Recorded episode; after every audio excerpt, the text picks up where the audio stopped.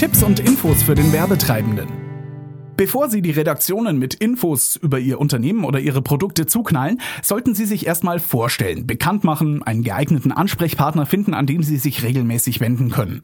Eingangs ist erstmal etwas Recherche angesagt. Eine Liste mit einigen regionalen Medien wie Radio, TV und Zeitungen finden Sie in der Übersicht am Ende dieses Beitrages auf unserer Homepage. Nahezu jedes Medium besitzt eine eigene Homepage. Dort finden Sie spielend leicht heraus, wer dort arbeitet und wer davon für Ihr Metier in Betracht kommt. Für einen ersten Kontakt braucht es natürlich auch schon zu Beginn einen kleinen Aufhänger, der in den Augen des Redakteurs eine Berichterstattung wert ist.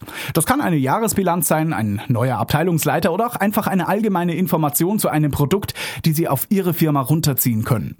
Wichtig für das erste Gespräch ist natürlich auch, dass Sie sich dafür gut vorbereiten. Am besten legen Sie sich vorher ein paar Stichpunkte zurecht als kleine Hilfe für Ihr Telefonat. Redakteure sind fast immer im Dauerstress und deren Zeit ist ziemlich knapp. Ihr erster Anruf sollte daher nur eine kleine Vorstellung sein, damit Ihr Name nun schon mal bekannt ist und der Ansprechpartner weiß, dass bald noch genauere Infos zu Ihrem Anliegen folgen, im Idealfall per E-Mail, denn dann kann der Kontaktmann sich der Info widmen, wenn er wirklich eine ruhige Minute hat.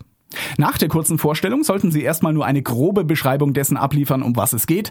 Hier können Sie ruhig auch gleich darauf hinweisen, dass Sie dem Redakteur gerne detaillierte Infos zuschicken möchten und bitten Sie gleich um seine E-Mail-Adresse. Ein freundliches und kurz gehaltenes Telefonat wirkt oft Wunder und schon haben Sie Ihren Ansprechpartner. Der nächste Schritt ist dann die etwas genauere Infomail, die möglichst zeitnah zum Telefonat beim Redakteur ankommen sollte. Beschreiben Sie auf übersichtliche Weise, was Sie gerne der Öffentlichkeit mitteilen möchten.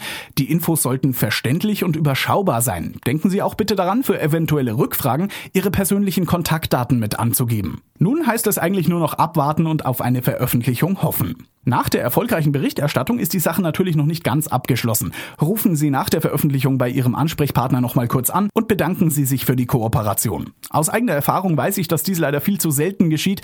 Für Sie kann das aber den Zugang zu einer dauerhaften und guten Zusammenarbeit mit den Medien bedeuten. Aber nicht alle Firmen brauchen wirklich PR. Wer tatsächlich auf gute Public Relations setzen sollte, das erfahren Sie im nächsten Monat im dritten Teil unserer PR-Serie.